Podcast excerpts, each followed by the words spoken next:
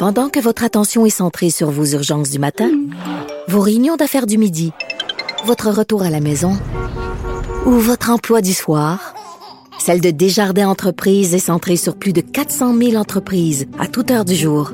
Grâce à notre connaissance des secteurs d'activité et à notre accompagnement spécialisé, nous aidons les entrepreneurs à relever chaque défi pour qu'ils puissent rester centrés sur ce qui compte, le développement de leur entreprise.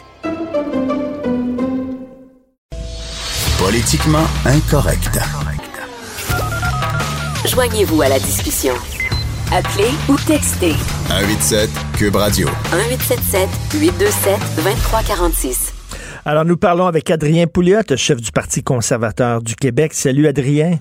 Hey, salut Richard. C'est-tu possible, Adrien, d'avoir des projets d'envergure de développement économique au Canada sans qu'il n'y ait pas un groupe qui bloque ce projet-là? Quand c'est pas les écolos, c'est les autochtones. C'est décourageant. Hey, c'est incroyable. Puis, tu sais, c'est pas comme s'il y avait 10 000 manifestants. Ben non. Ils sont deux, trois. Ben oui. Ils sont deux, trois avec quelques pancartes, puis euh, ils sont dans deux ou trois tentes. Euh, je regardais en Ontario, là, ils sont, il y a trois tentes, il y a une espèce de vieille gratte, euh, un bazou, puis une coupe de barils, puis c'est incroyable, là. Ça, tu parlais avec M. Mulroney tout à l'heure de, de, leadership, tu sais, et, on a tellement un bel exemple ici de manque de leadership. C'est sûr que, bon, tu sais, M. Mulroney avait une cause, tu sais, c'était une cause noble, c'était une ben cause, euh, tu sais, c'était une super cause, là. Ici, c'est sûr que ça prend pas mal plus de couilles pour dire à ces environnementalistes-là et ces autochtones-là, hey, tassez-vous de là, là, tu peux pas paralyser un pays au complet. Mais, ce genre de leadership-là, ça se fait, regarde, tu sais, monsieur, euh, monsieur parlait de Ronald Reagan. Rappelons-nous que Ronald Reagan a congédié tous les contrôleurs aériens des États-Unis, là parce qu'ils étaient en grève illégale. Mm. Ça prenait des couilles antipites là, pour faire ça. Là. Mm. Ou prends Margaret Thatcher qui a réussi finalement à gagner la, la lutte contre les grévistes du charbon. C'était des gros conflits. Là. Ici, on parle de deux, trois gars qui bloquent une traque de chemin de fer. Et là, le gouvernement fédéral est paralysé. Écoute, ça prend pas grand-chose. Hein. Une dizaine de personnes, puis ça met le pays à genoux. Oui, complètement. Puis, moi, l'autre chose qui me bug un peu dans tout ça, c'est que contrairement à une idée reçue qui pense, qui, nous fait croire que, que, tous les que tous les, euh, les, gens de que tous les autochtones sont contre le développement euh, pétrolier. Il y a des il y a des nombreuses communautés autochtones, Richard, qui ont pris le virage du développement des ressources naturelles pour améliorer, euh, ben leur qualité de vie là. Tu sais, t'en as qui qui sont, euh, que ce soit par exemple les, les Cris du Nord du Québec, qui sont actifs dans le secteur minier, ou euh, d'autres communautés autochtones de la, en Colombie-Britannique qui, euh, qui ont des, des, investissements dans la forêt ou dans le gaz naturel, ou d'autres communautés en Alberta qui s'enrichissent grâce au pétrole. Il y a un paquet de, de, communautés autochtones qui veulent du développement euh, économique parce que euh, du développement de ressources naturelles parce que écoute c'est ça qui les fait vivre tu sais as, aujourd'hui des, des communautés autochtones qui sont qui reçoivent qui ont plus besoin de subventions du mmh. gouvernement là, qui sont rendus autonomes euh, qui sont des, des gens d'affaires, qui, des communautés entières qui ont été transformées par l'exploitation des ressources. Tu sais, ces gens-là, nos, Premières Nations, ça a été en fait nos premiers entrepreneurs du Canada. puis, puis et malheureusement, tu as encore bien des obstacles, ben, encore bien des autochtones qui se, posent à ça. Tu as, le projet Northern Gateway qui a été euh, choppé par euh, le gouvernement fédéral, même si 31 Premières Nations et communautés métisses avaient négocié des emplois puis des contrats. Tu as euh, le projet d'expansion de, Trans Mountain.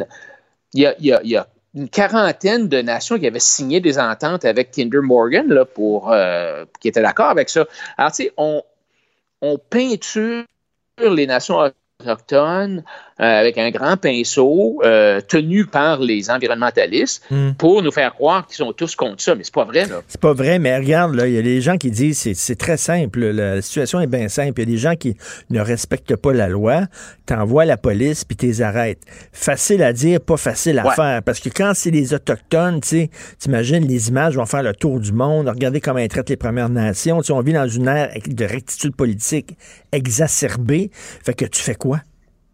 Non, t'as raison, là, parce que le- le- le- ce qui se passe au Canada, là, euh, si tu regardes le Guardian à Londres, si tu regardes euh, le New York, euh, les journaux de New York, euh, ils en parlent, tout le monde en parle à travers la, la planète, là, puis évidemment, c'est, c'est les pauvres autochtones Ben oui, sais, ben qui se font enlever leurs droits ancestraux, puis blablabla, blablabla.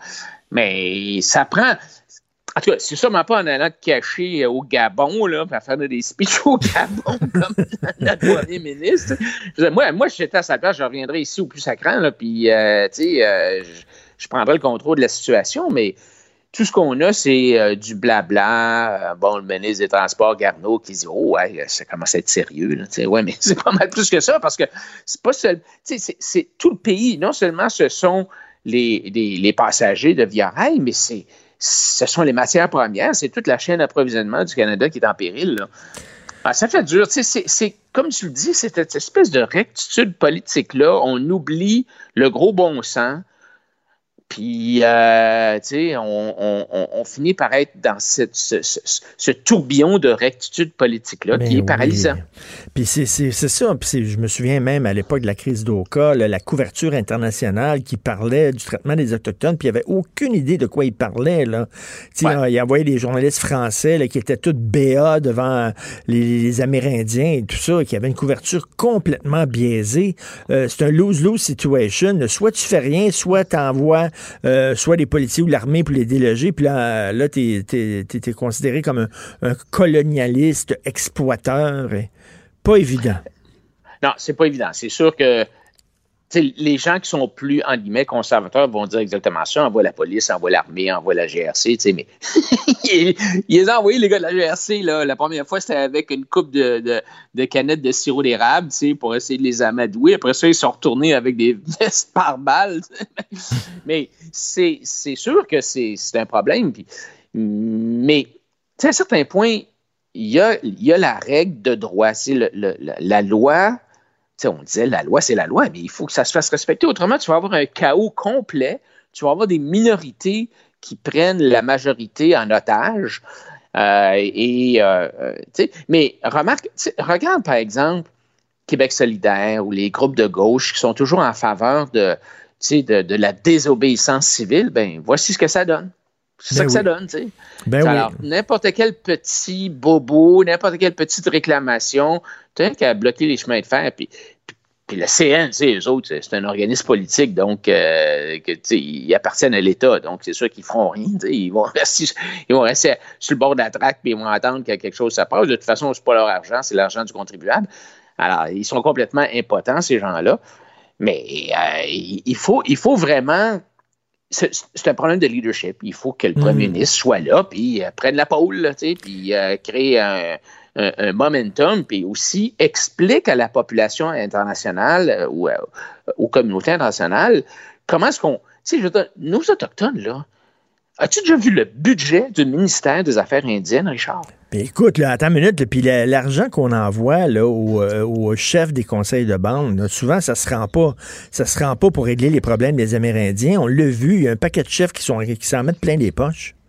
Ah oui, puis ils ont peur, ils ont peur qu'on aille fouiller, fouiller dans leurs affaires. Tu te rappelles que Harper avait passé une loi disant, tout simplement disant, vous allez être obligé de divulguer, rien que divulguer Mm. l'argent que vous faites, les salaires que vous prenez dans les, les conseils de banque, tout ça, ça a fait un flafla épouvantable. Finalement, Trudeau a canné ça. Mais ce sont des communautés, malheureusement, comme je te disais tantôt, il y en a des gens comme ça. il y a des communautés autochtones qui sont des entrepreneurs, des gens qui veulent faire des affaires, des gens qui ont, qui ont bien de l'allure, mais il y en a aussi qui, euh, qui quittent le système au maximum. Toute la question de la, de la loi sur les Indiens, puis de confiner Oui. les, les- les Autochtones sur des réserves, les empêcher d'être propriétaires de terrain, parce que ces gens-là n'ont pas de terrain, ils ne sont pas propriétaires du terrain. Donc, quand tu n'es pas propriétaire de terrain, tu ne peux pas avoir d'hypothèque, tu ne peux pas emprunter sur une hypothèque, tu ne peux pas construire sans avoir la permission du gouvernement. Tu sais, c'est vraiment. Tu as vu les histoires que Radio-Canada a sorties sur les gens qui se font passer pour des Autochtones pour ben ne pas pouvoir payer d'impôts. Il y en a plein. Il y en a plein qui disent qu'ils ont des ancêtres autochtones. C'est complètement faux.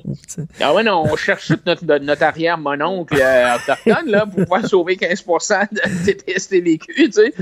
Non, c'est sûr que c'est fini par y avoir une espèce de, de fraude ou de, de, de, c'est un système là, tu sais. Euh, alors il faut, moi, moi, je pense que il y a beaucoup d'Autochtones qui voudraient être autonomes, qui voudraient ben pouvoir euh, être capables de, vivre de façon normale sans être sous le coup de ces conseils de bande-là qui ben, sont des. Pensons, pensons, là, pensons là, Wendake, là. Les gens de Wendake, c'est vraiment des, entrepreneurs qui ont tout le temps, ah jamais de problème avec eux autres. Là. Ils, veulent, ils veulent travailler conjointement avec les Québécois. Ah oui, puis ils veulent, ils veulent, prendre l'expansion. Euh, c'est des gens, tu vas là, puis il y a des commerces, il y a ben des restaurants, il y a des magasins euh, qui sont euh, qui appartiennent à, des gens de la communauté Wendake. Puis c'est, en fait, Wendake, c'est probablement un des modèles les plus intéressant ben qu'on voit à travers le Canada. Là. Ah non, c'est déjà vraiment trippant. Écoute, je veux parler de toi, de, parce que tu parlais des écolos puis tout ça. Euh, J'avais pas prévu de parler de ça avec toi, mais euh, toi, on peut, on peut improviser. Écoute, la nouvelle lubie, il y a eu un documentaire à Télé-Québec la semaine dernière. Il y a eu un gros dossier dans l'actualité, la décroissance. Là, fait ah. qu'ils disent, il faut pas seulement acheter, euh, consommer vert, il faut moins consommer, il faut moins produire, il faut que les entreprises arrêtent de vouloir grossir. Il faut que les entreprises diminuent. Il faut qu'il y ait de moins de gens qui travaillent, qu'on travaille moins d'heures. C'est la nouvelle lubie des gauche Mais moi, je dis, attends une minute, là, ça tient pas debout. Les gens qui travaillent moins longtemps, moins de gens qui travaillent, euh, si, euh, donc moins, moins d'argent envoyé à l'impôt, donc moins d'argent pour mettre dans les programmes sociaux. Il y a quelque chose qui tient pas dans cette affaire-là. La décroissance. Oui, tu as raison. Tu as raison. Moi, je pense que ça vient de, les environnementalistes. Euh, il, y a, une certaine groupe d'environnementalistes qui voient l'homme, l'être humain, comme étant euh, une, espèce de, de, truc à l'extérieur de la planète, dans le sens où mm. c'est un, un, un, un, poids euh, sur la planète. C'est comme si nous autres, on fait pas partie de la nature. C'est comme si... On était des parasites. C'est ça, des parasites. On est, euh, on, fait causer des problèmes. On consomme. On ne fait que consommer des ressources. Et, finalement, l'homme est une plaie pour la Terre, puis la Terre serait donc bien mieux si euh, on n'existait pas. Ben Et cette espèce, cette espèce de d'approche-là fait que tout ce, tout ce que l'homme fait, tout ce que le genre humain fait, est, euh, est considéré comme euh, euh, une attaque sur la planète, puis finalement, la planète serait bien mieux si on n'était pas là. Alors que tu peux avoir une approche environnementale responsable et intelligente sans nécessairement vouloir cette espèce de décroissance-là. L'approche économique c'est le meilleur vecteur de progrès matériel de nos sociétés. Puis le progrès, et, c'est quelque chose qui est possible qui est souhaitable. Mais, pour y arriver, il faut, c'est sûr qu'on a un devoir d'explorer puis d'exploiter nos ressources naturelles de façon intelligente, puis euh, d'avoir euh, le, le, moins d'impact possible sur l'environnement. Mais il y a des nouvelles technologies et des pratiques plus responsables mais, mais tu sais, c'est normal d'avoir de c'est normal d'avoir de l'ambition comme euh, homme d'affaires, comme femme d'affaires, de vouloir faire croître son entreprise parce que tu crées de l'emploi, tu sors les gens de la misère euh, qui soudainement ils ont des jobs, les immigrants qui arrivent ici, ils ont des jobs, puis c'est normal aussi de vouloir améliorer tes conditions, puis de, de passer d'un deux et demi à une maison un peu plus grande, puis tu sais, c'est comme si c'était inhumain. Moi, je trouve que ça fait partie de, de l'être humain. Tu sais, a un mécène qui se pointait à l'actualité, qui ont prôné la décroissance. Si un mécène arrivait en disant, écoutez, là, nous autres, là, vous allez avoir de plus gros bureaux, plus de journalistes, peut-être des journalistes même basés un peu partout au Canada, euh, vous allez avoir de plus gros moyens, plus d'ordinateurs, plus de pages de publicité dans votre... Penses-tu qu'il dirait non? Penses-tu qu'il dirait, non, nous autres, on est dans la décroissance? non, il faut que quand tu regardes l'histoire humaine, là, toi puis moi puis les gens qui nous écoutent, là, on est vraiment privilégiés parce qu'on vit dans une époque, dans une, période, une tranche d'à peu près 100, 100, ou 150 ans, là, je dirais depuis, ben, en fait, la, révolution industrielle. L'être humain n'a jamais été aussi bien Mm. Tu sais, y a, y a, je comprends qu'il y a des guerres, mais il y a, y a, y a, il y en a moins. Il y, en a moins. Il y a beaucoup moins de guerres. C'est plus des guerres mondiales. Oui, il y a beaucoup moins de pauvreté. Quand tu penses qu'en Chine, on a sorti 400 millions ou 500 millions de personnes de la pauvreté depuis 20 ans. Quand tu penses que... En Inde? En Inde, il y avait à un certain point un objectif de l'ONU qu'on voulait qu'il y ait que tout le monde fasse au moins, gagne au moins un dollar par jour de salaire, ben, on est rendu là, puis on est rendu même à deux dollars par jour. Je veux dire, tu veux me dire, c'est pas beaucoup d'argent, mais, mais la pauvreté a diminué sur la planète. Euh, les maladies ont diminué, c'est sûr. Il y en a, il y a le coronavirus, des choses de même. Mais, mais ce que je veux dire, c'est que avec les nouvelles technologies, les pratiques plus responsables, avec finalement plus de libre entreprise, plus de commerce international, on a euh, en tant que race humaine, on, vit dans une époque privilégiée. c'est comme si ces gauchistes-là étaient comme, je sais pas, comme jaloux. Je sais pas si c'est de la jalousie ou quoi, mais ils sont comme fâchés qu'on soit bien. Mais oui. Euh, alors que moi, je pense alors que. c'est le système capitaliste et c'est la mondialisation qui a permis à, à l'Inde et à la Chine de se sortir de la pauvreté extrême. C'est ça, c'est l'économie de marché, les échanges, des échanges librement consentis entre les individus plutôt que des économies nationalisées ou planifiées par l'État. Et, euh, on, on, on l'a vu en Chine. On a vu aussi toi puis moi, on l'a vu, on se rappelle de l'échec de l'URSS puis du communisme. Nos jeunes euh, milléniaux ont comme oublié ça. Mais écoute, l'URSS, ça a été un désastre. Hmm. L'Allemagne de l'Est, euh, euh, Cuba, le Venezuela, tout ça, on a encore aujourd'hui des exemples de la Corée du Nord, des exemples. Mais, malheureusement, tu le dis, il y a une ignorance de l'histoire qui fait qu'il y a des jeunes aujourd'hui qui n'ont pas vu ça, ce qui s'est passé en Chine, ce qui s'est passé en URSS, on leur, on leur montre pas ça à l'école. Et là, soudainement, ils sont de nouveau séduits par les sirènes du communisme, du socialisme, tout ça, parce qu'on leur, on leur a pas appris où, ça, ça nous a mené, ça. Oui, absolument. Puis, on disait tantôt que l'être humain euh, ne fait pas. En fait, l'être humain ne fait pas que consommer des ressources parce que l'être humain crée des ressources. Il va, il va exploiter c'est bien beau d'avoir une mine de fer, mais s'il n'y a personne qui l'exploite, euh, elle est là, et euh, elle fait rien. Alors, l'être humain, avec son ingéniosité, euh, sa créativité, sa débrouillardise, a créé des ressources, puis a fait qu'un paquet de monde sont sortis de la pauvreté. C'est ça la différence un peu.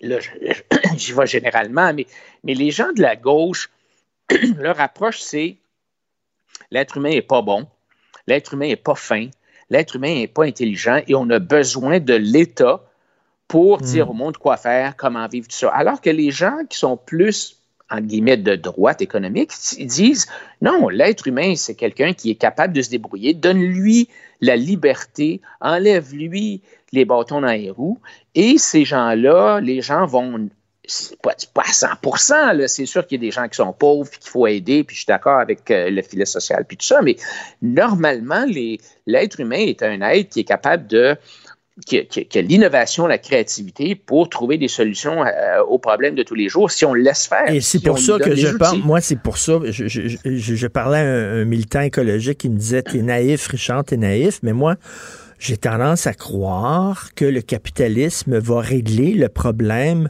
euh, qui se pose à l'environnement et tout ça, parce qu'il y a un entrepreneur quelque part qui est en train de travailler sur une façon des énergies vertes, puis euh, euh, les gens vont vouloir acheter son produit, puis lui va faire de l'argent, puis en même temps, ça va bénéficier à tout le monde. Puis selon moi, je suis peut-être naïf, mais je crois ça. Non, mais tu sais, le, le, quand tu es propriétaire privé de quelque chose. Tu, peux être propriétaire d'une forêt, tu peux être propriétaire d'un terrain. Tu as un intérêt à long terme de protéger ton bien, de protéger ton, environnement. Le gouvernement n'a pas la même motivation à long terme qu'un propriétaire privé de protéger l'environnement. La, richesse du propriétaire dépend de la bonne gestion de sa ressource, puis s'il veut pouvoir profiter de sa ressource le plus longtemps possible, puis en tirer le plus de profit possible lorsqu'il la vendra, ben, il y a un incitatif beaucoup plus important que le gouvernement d'en préserver puis d'en améliorer la valeur puis l'utilité. Alors, l'économie de marché, ça favorise la meilleure utilisation des ressources. Les gens vont si tu veux faire plus de profit, tu veux moins gaspiller. Donc, tu vas essayer d'utiliser la ressource de la façon la plus efficace possible. Et les consommateurs sont plus responsables. Donc, si tu veux que les consommateurs achètent ton produit, tu as tout intérêt à avoir un produit propre. Sinon, les consommateurs ne l'achèteront pas. Oui, puis les entreprises, les entreprises cherchent à maximiser leurs profits. Puis on enseigne maintenant dans les écoles que ah, ça, c'est pas bon, c'est pas bon, il ne faut pas que les entreprises cherchent à maximiser leurs profits. Mais au contraire, en cherchant à maximiser tes profits, tu cherches aussi à réduire les coûts en minimisant la quantité de ressources que tu consommes. Donc, tu vas essayer d'être le plus efficace possible. Et c'est ça qui fait que tu gaspilles moins, donc tu utilises moins de ressources. Mais malheureusement, professeur euh, Adrien, non, mais c'est important ce que tu dis parce que on n'enseigne pas ça aux jeunes dans les écoles, la logique de l'économie. Tu sais, quel prof enseigne, les, les, chante les louanges du capitalisme et de la mondialisation? C'est pas ça. Fait qu'on on leur bourre avec des idées de gauche, puis d'être critique envers le capitalisme. C'est correct d'être critique, mais veut dire, on ne remonte pas les bons côtés aussi. Fait que, tu je trouve qu'il y a un manque total euh, dans, dans nos écoles là-dessus. Alors, heureusement, il y a le professeur Adrien qui va nous parler chaque semaine. Merci beaucoup, Adrien Pouliot. salut, Richard, c'était plaisir. Merci. Adrien Pouliot, chef du Parti conservateur du Québec.